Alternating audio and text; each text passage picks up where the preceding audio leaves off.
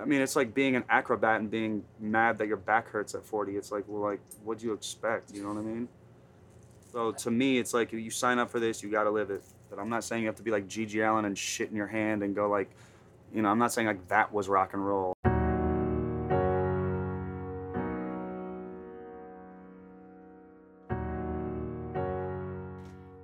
Le Festival d'été de Québec présente Chambre 1626, une production de l'agence La Flèche. Bonjour, ici Geneviève Borne. Le Festival d'été de Québec m'a proposé l'animation d'une émission en balado-diffusion qui vous permettra à vous, les amateurs de musique, d'entrer en contact direct avec les artistes, d'avoir accès à l'intimité des créateurs à l'origine des chansons que vous aimez. À l'exception de quelques rencontres qui ont eu lieu en arrière-scène, nos échanges se sont tenus dans un hôtel dans la chambre 1626. And if I must go and die at 27. Machine Gun Kelly fait un rap personnel, intime, dans lequel il met ses tripes sur la table. Mais il est aussi musicien et se passionne pour le rock des années 90. Je l'ai rencontré quelques minutes avant son spectacle.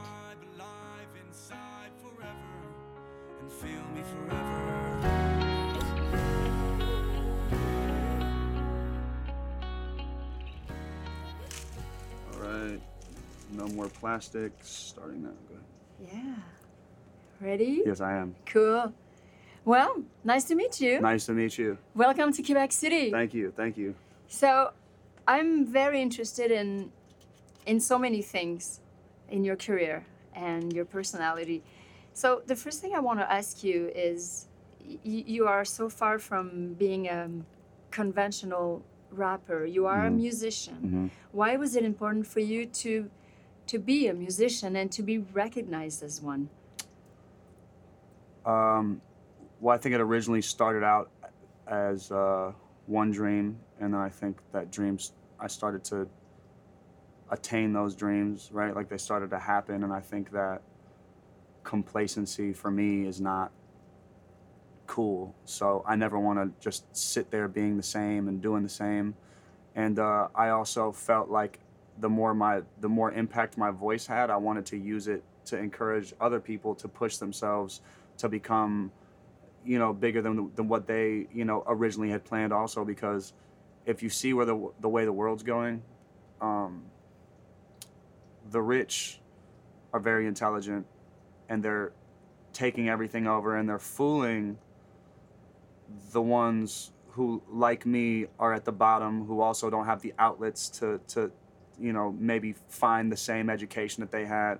And so i'm taking my voice however i can on my platform to just encourage people to push themselves to be something greater than what originally was destined for you. Because if that's the case we're all just supposed to be sheep. But you can you really can break out from a crowd and stand out. And i think that because i was trying to get away from you know, uh, being a conventional rapper, I feel like for many years I was misunderstood, and for many years I was punished for it. Uh, I was never booked on festivals like this. If I was booked, I was booked at one o'clock because people were like, "I- just don't get this guy. And uh, we fought through, we stuck on the same, you know, we stuck with the path less traveled, and it took a lot longer, but I, it, it feels amazing eight years later to know that anytime you put us on a stage, there will there's always going to be people there to watch it because they know that there is something you know different going on in a time in a day and age where like everything is numb. We bring some feel to it, so. I, I don't know if it was just complacency that made me want to become a musician. I think also just being on a bus and uh, you know sitting there with a guitar in your fingers every day, you just kind of get you know it's like it's like reading a book. It just makes you Yeah. it, you know, Grow It also, makes you grow. Yeah, yeah, yeah. That was a long answer. I'm sorry. That's very good. No. Um, so, are you saying that to become successful and to succeed at doing something we believe in in life, we have to stay faithful to ourselves and what we are? Yes, but I know a lot of us will not be able to do that, and a lot of us will break. But I think that one of, you know, all it takes is one in the big group to, you know, for me to affect that one person is all that matters because that one person will take something and do a lot with it. Mm-hmm. You know, someone did that with me, and I took what I've been given. And Who was that? I don't know. I, I don't know. I had a lot of friends in my ears, meaning the musicians I listened to Yes. and the biographies I read. Those became my parents much more than my actual parents. I mean, my mom was not present in my life, and my dad was sparsely present. So, really, those musicians and the way that they lived their life was kind of how I chose to live mine in my early years. And then that was for better or for worse, you know, because obviously the people I idolized were drug addicts and rock stars and Mm-hmm. gangsters, and, you know, Yeah. they were probably like, you know, but I found some balance in between those and the And good guidance. and the good guy. Yeah, yeah, yeah, yeah. Good guidance uh, on other levels. Yeah. yeah. I, I mean, I see what's happening right now, and like you know, people are trying to make us stupid, even in the music that we're presenting. So I, I, I it's my job to kind of put a little bit of sense into it all. Yeah. I feel. I feel that you are very, very personal in your lyrics and in Mhm. the words that you choose. I feel that. I mean, do you feel that if we pay attention to all your lyrics, everything you write, we get to know uh, the true, uh, have a true sense of who you are? No, because You don't say everything. well, you could you get to know who I was at that time when I made the song, but who I am right now is different. I'm a little bit more angry right now. Yeah. Yeah, So the the next music might be angrier. I think the next music is a little angsty. Yeah. Yeah. You feel it's uh, like those those songs, those words are like entry journals in a way, or Polaroids of the moment you're in. They are, but this next thing I have coming up, I think, is something sh- short and sweet to remind people that the, the same rebellious energy I had when I came in is still inside. And much less of a message is present rather than an attitude, which is important because I think, you know, we're preached messages all the time. I've done it numerous times over my career and I think that in that I'm, I'm angry because I lived a certain lifestyle and killed a lot of brain cells Mm-hmm. whilst watching peers not do any of that but speak about it as if they've lived the same thing and I chose to stay silent because I didn't ever want to encourage my truth onto somebody else Okay. but I reached a fuck it point, and now I just say, I'm saying fuck it. Like this is here's a window into my crazy fucking world that I that that one is authentically occurring and happening in real life, and that anybody who's been on the trail with it with me will you know will tell you he's talking that shit that he's really living and uh, i just think it needs to i think there's something a lot cooler about those lyrics coming from someone that you know is doing it Yeah. as opposed to someone where it's like well you're supposed to say that because you're a, you're you know you're where you're you're you know we or, or So it's, it's it seems uh, it feels borrowed or um, yeah it feels borrowed from people sometimes and, and i'm sitting here like really living it but choosing to kind of you know I, for some reason i was because i was forced to grow up a lot quicker than i ever wanted to maybe sometimes that comes across in my songs like you know in the sense of like i'm a little bit wiser mhm. than i should be on in certain instances. And then other times i'm very sporadic and don't care and you know just just say what i have to say. And that's what i'm doing right now. I just i, I don't i don't i gotta speak my truth. And if that means i'm and when and we live in a world that's more and more politically correct lots of barriers lots of do you feel you can totally be free in what you say and what you do and what you present? I can but that's because i don't really care about like i don't care about a uh the arsenal of tweets and online reaction. I don't care. Like that i don't care. Like that lasts all of one week and it goes away. Yeah. Fuck you, man. Like I want I I liked people that didn't care about other things and they didn't always say the right thing. I don't, I don't yeah I pick and choose what I like that you say. No one Yeah. just goes their whole life saying you know, perfect opinions. Nothing's that bad if it feels good. So you come back like I knew you would. And we're both wild, and the night's young. Enjoy my drug. What makes you angry nowadays? I understand um, in parts like maybe some artists who are pretenders and talking about things that they're not really experimenting. Uh, apart Yeah. from that, what gives you fuel for the, the next songs?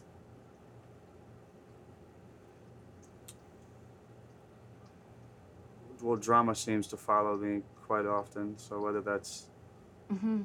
you know, people plotting on me or, you know, uh, uh, someone who I've loved doing me wrong Mm-hmm.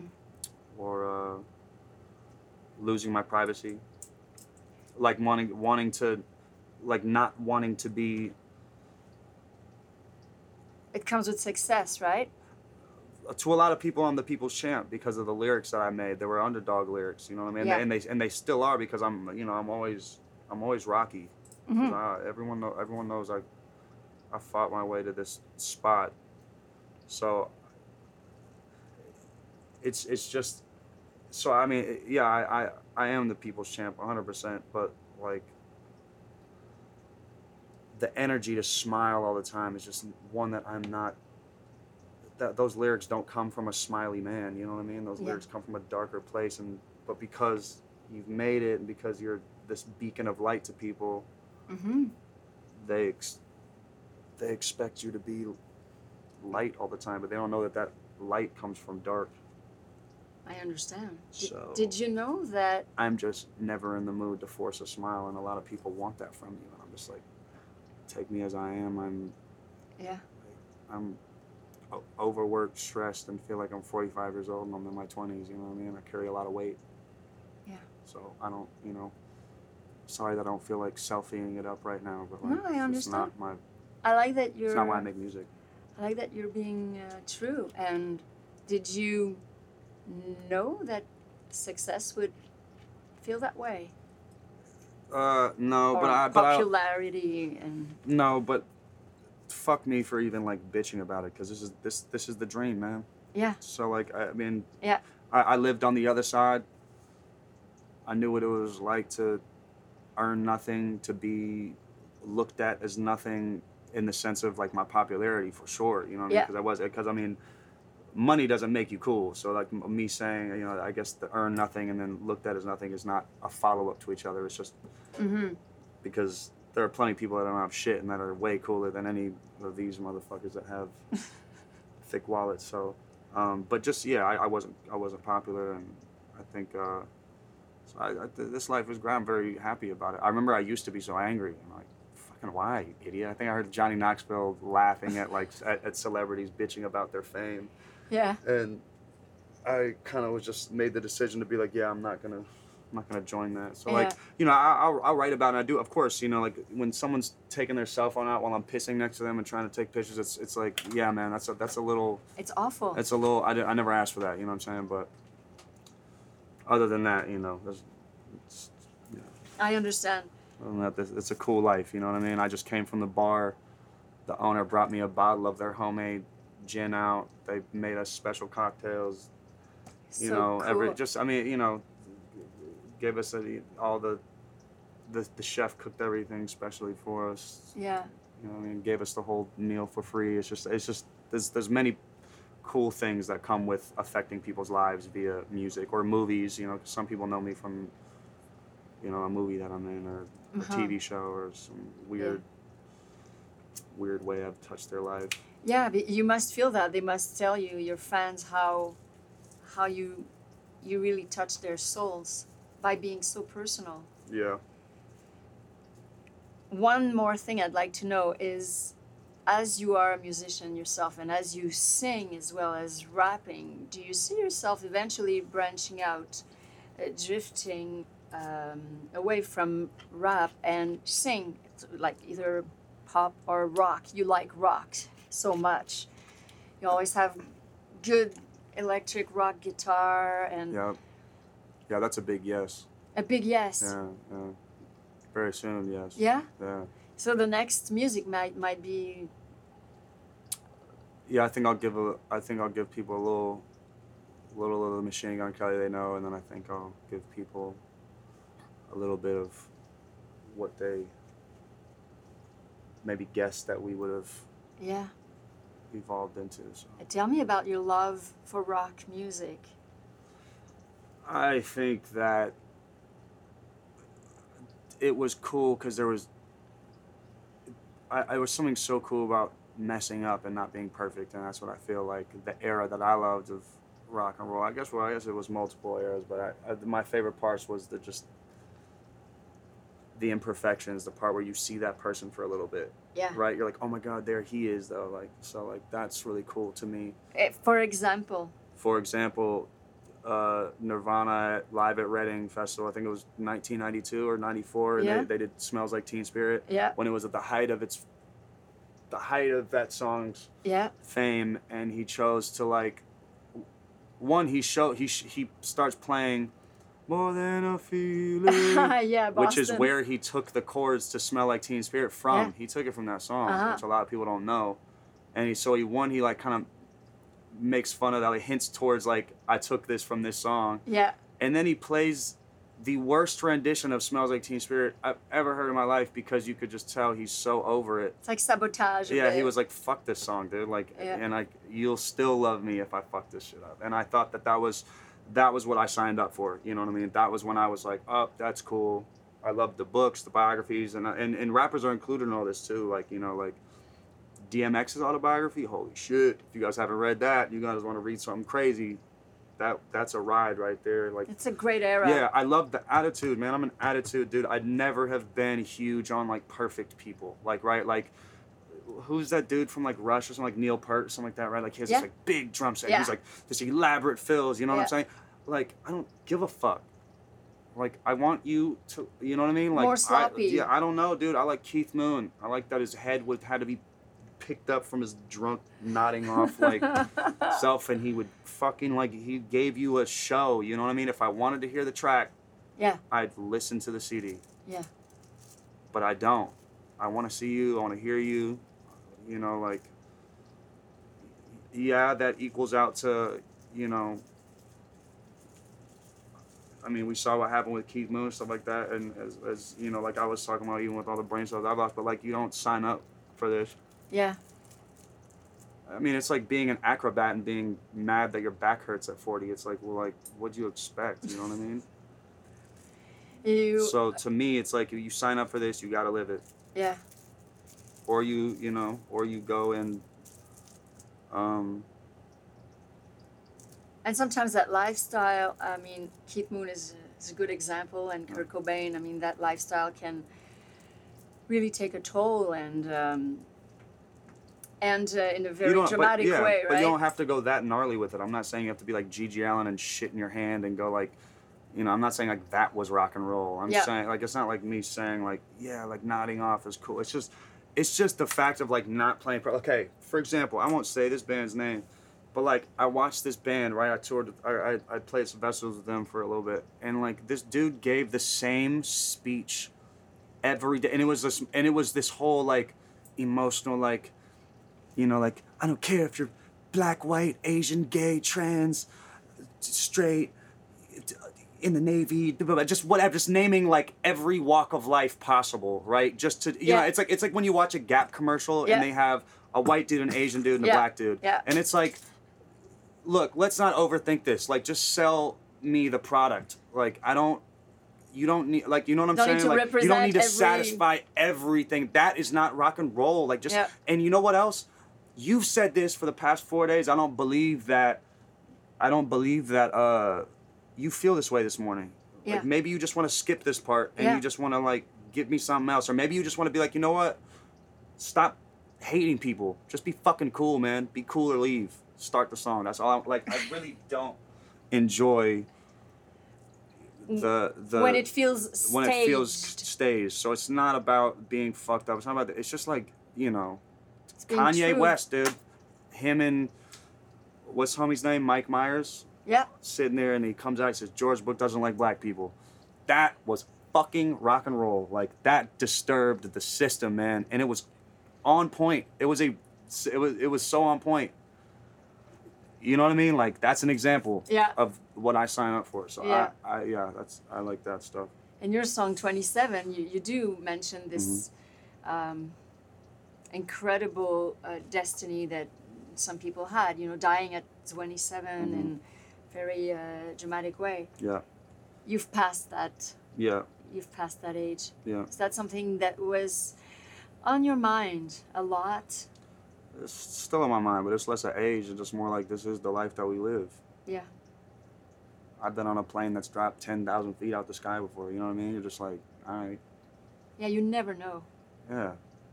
I got hit by, uh, yeah, like no, you never know. So, I, same way with same way with same way with some of the fights we've been in. Same way with some of the car accidents we've been in. Same way with the drugs you do. You know, you just never know. So it's it's less. that. And it, that song wasn't a that song wasn't a death note though. That song was a uh, an appreciation song of life of saying like you know what if it all goes right now like Yeah. this was actually cool right like this was a this what a run this was like Worth it. because you don't stay there and sit in the moments and enjoy them at all. You're sitting there like, oh, well, this isn't the Grammys. Oh, well, this isn't this. This isn't. And you're just like, you know what? Nah, like if it, whether it's me physically dying or just like my career, you know, like if it, if I was to take a break now or was, uh, you know, it's just like it was just saying like, hey, man, this this was cool. Like, thank you, Well, hey, man, this was cool, and I thank you very much. thank you, thank you, Thank you. thanks. Cause if one day I'm no longer here in the physical, then at least I give you my voice to listen to. What is a beautiful life without a beautiful death? What is a beautiful mind? How is our beauty defined? Is it for you to decide? Is it my duty to die? No matter how I'm remembered, just let me be remembered. Chambre 1626 est une coproduction du Festival d'été de. Québec et de l'agence La Flèche. À l'animation, Geneviève Borne. À la réalisation et la recherche, David Desjardins. À la technique, Myriol Lehmann. Au montage, Louis-Philippe Boulian. À la coordination, Amandine Gauthier. Un grand merci à Samantha McKinley, Isabelle Grenier et toute l'équipe des communications du Festival d'été de Québec.